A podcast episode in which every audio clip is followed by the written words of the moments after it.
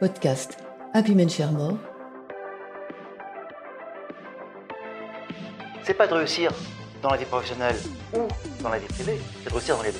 Homme comme femme, l'enjeu c'est de tout réussir. Je suis Béatrice de Gourcuff et je dirige Compagnie Rose, l'école du sens au travail, qui porte la démarche Happy Men Share More dans les entreprises pour accompagner dans la durée le progrès vers plus de mixité. Carrière des hommes et des femmes, il y a ambition et ambition. Podcast Happy Men Share More, avril 2022. De nombreux dirigeants, engagés pour faire progresser la mixité dans leurs équipes, connaissent des revers récurrents de la part de femmes de talent dont ils avaient pourtant personnellement voulu accompagner le développement de carrière. On lui a proposé un super job, elle a refusé. Le poste s'est ouvert, elle n'a même pas candidaté. Elle a dit qu'elle avait oublié de se présenter à l'entretien. Ce qui remet une pièce dans la machine à stéréotypes, les femmes ont moins d'ambition que les hommes, et tatata, et tatata.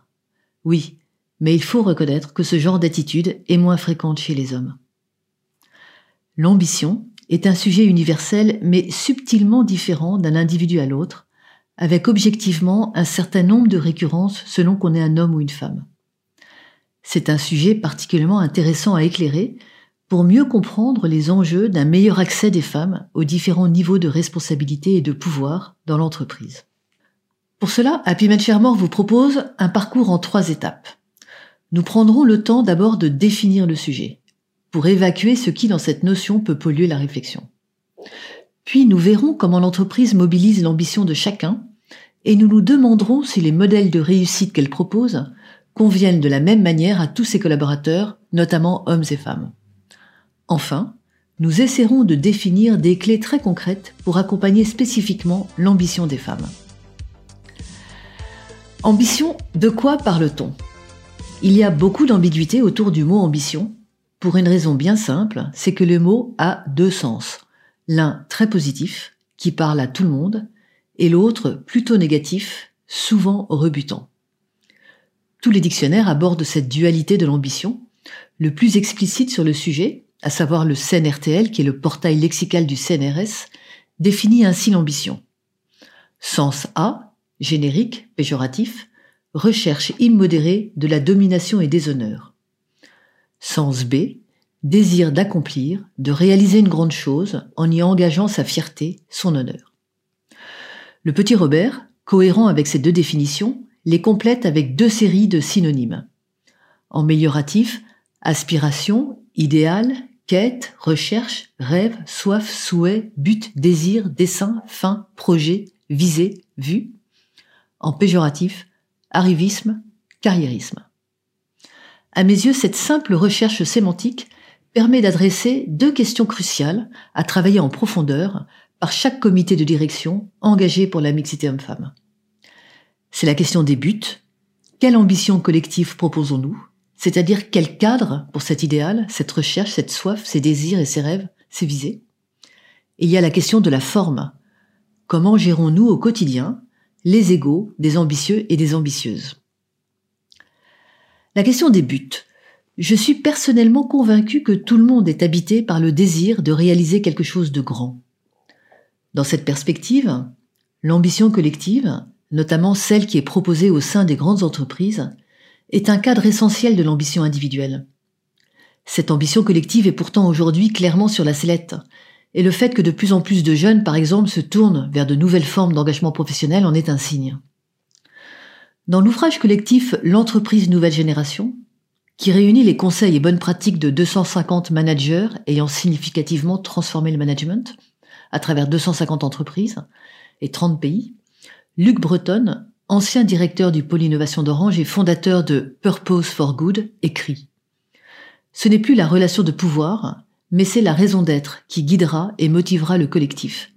Cette volonté d'avoir un impact positif au-delà du résultat net. Il va jusqu'à annoncer une forte évolution en matière capitalistique vers des formes moins spéculatives, à mi-chemin entre la coopérative et la société anonyme classique. Dans une récente interview aux échos, Hubert Joly, président de Best Buy, entreprise américaine dont il a réussi le spectaculaire redressement, Hubert Joly est aussi professeur à Harvard Business School et il est fondateur de la chaire Purposeful Leadership à HEC, renchérit sur la question cruciale de l'ambition commune. Voilà ce qu'il dit. Je crois maintenant profondément que ce qui doit être au cœur de l'activité économique, c'est la poursuite d'une finalité noble. C'est placer les hommes et les femmes au centre de l'entreprise en créant un environnement dans lequel ils et elles puissent s'épanouir et donner le meilleur d'eux-mêmes, et c'est traiter le profit comme un résultat et non une finalité. 40% des salariés envisageraient de démissionner en 2022, d'après le Work Trend Index Survey de Microsoft. Ce simple chiffre dit l'urgence de revisiter le cadre d'ambition collective proposé aux collaborateurs. C'est un premier axe de travail pour davantage mobiliser toutes les ambitions individuelles. Le deuxième axe, c'est la diversité des modèles de réussite individuelle qu'une entreprise propose à ses collaborateurs. Nous allons ici nous intéresser plus spécifiquement aux possibles différences d'appétence des modèles d'ambition selon qu'on est un homme ou une femme. Dit autrement, ceux dont l'ambition est donnée en exemple donnent-ils autant envie d'avoir la même ambition selon qu'on est homme ou femme? C'est un sujet que Happy Men Shermore a déjà abordé notamment avec le podcast numéro 14, Compétences, sexe et pouvoir, et le podcast numéro 10, Hommes et femmes au travail, des rôles modèles ou des rôles normés. J'ajouterai aujourd'hui un autre angle de réflexion à partir des résultats d'une étude réalisée fin 2018 par l'association Grandes Écoles au féminin sur le thème Le pouvoir a-t-il un genre? Pour 60% des hommes et 80% des femmes, il y a une manière différente d'exercer le pouvoir entre hommes et femmes. Ces résultats montrent que les femmes se retrouvent assez peu dans la façon dont le pouvoir s'incarne aujourd'hui dans les entreprises, ce pouvoir étant très majoritairement incarné par les hommes. Selon cette même étude, si la majorité des attitudes au pouvoir sont attribuées autant aux hommes qu'aux femmes, il apparaît que quatre attitudes semblent plus spécifiquement masculines, ne pas se remettre en question, profiter des avantages liés au pouvoir, décider seul ou presque seul, peu ou pas expliquer ses, décisions et actions. À l'inverse, quatre attitudes semblent plus spécifiquement féminines. Défendre ses équipes, faire ce à quoi on croit, faire preuve d'humilité, valoriser les équipes. Dans cette étude, l'humilité est la seule attitude qui est très majoritairement, voire quasi exclusivement, attribuée aux femmes de pouvoir. L'humilité est-elle compatible avec l'ambition? Pour moi, c'est un peu le cœur du sujet, et c'est sur ce point précis que je vais maintenant me concentrer. Bien souvent, les cultures managériales des entreprises ont fait émerger un modèle de réussite assez monolithique, très lié à des critères de visibilité, de disponibilité, de performance individuelle, d'assertivité. Un modèle basé sur des valeurs plutôt attribuées ou plutôt incarnées par des hommes, dans lequel les femmes ont statistiquement plus de difficultés à se projeter.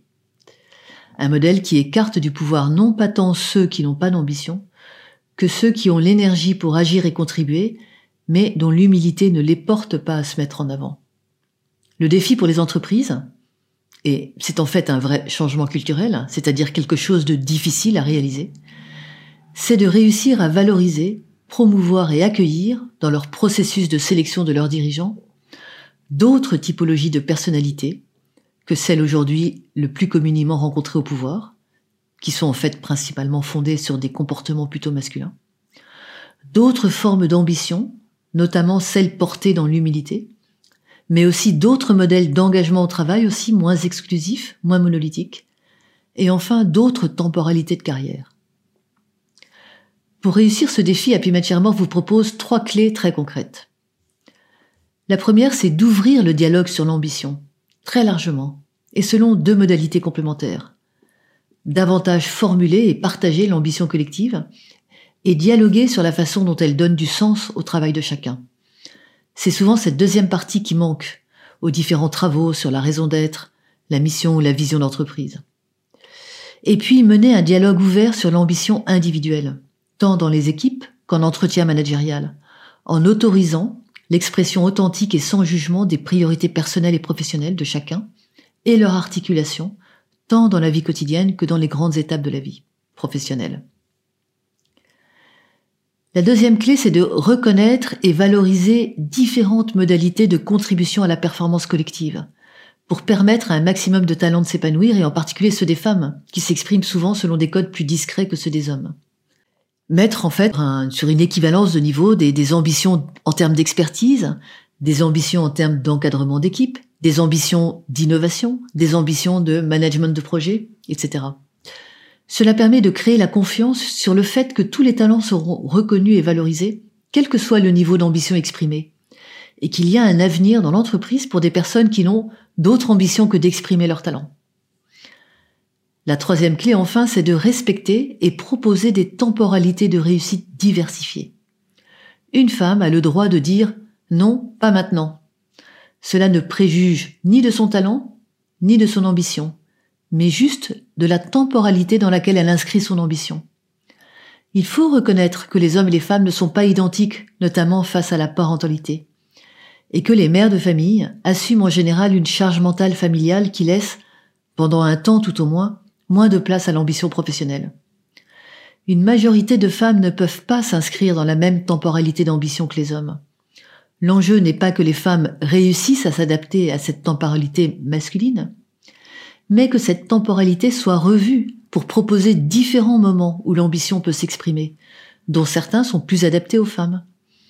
Il est nécessaire de mieux, beaucoup mieux permettre aux femmes de vivre sereinement les années où boulot et enfants se cumulent, où les stress familiaux et professionnels se cumulent, pour leur permettre ensuite d'aborder une phase d'ascension professionnelle à laquelle, à ce moment-là, elles aspirent. Dans cette perspective, les femmes de 45 à 50 ans représentent un très important gisement de talent et d'ambition, qu'il convient de reconnaître, accompagner et valoriser. Mais cela suppose de dépasser aussi des stéréotypes sur l'âge, qui, on le sait, génèrent encore plus de discrimination que les stéréotypes sexués. Pour ces femmes de 50 ans, c'est presque la double peine. On ne leur propose rien parce que leur ambition décalée dans le temps n'est pas suffisamment reconnue. Et à 50 ans, on ne les voit plus comme des potentiels à exploiter dans des postes à haute responsabilité. Pour conclure, je dirais que la mixité, une fois de plus, nous invite à inverser la charge de la preuve, en quelque sorte. Au lieu de déduire un manque d'ambition à la moindre attitude de recul, il s'agit de postuler que toute personne est habitée par une certaine ambition, qu'il y a un chemin pour que cette ambition s'inscrive dans l'ambition collective, et que finalement la seule ambition de l'entreprise devrait être de dessiner ce chemin avec chacun de ses collaborateurs, y compris dans le temps long. Happy Men accompagne les entreprises pour accomplir cette révolution douce. Découvrez nos méthodes sur notre site happymensharemore.com.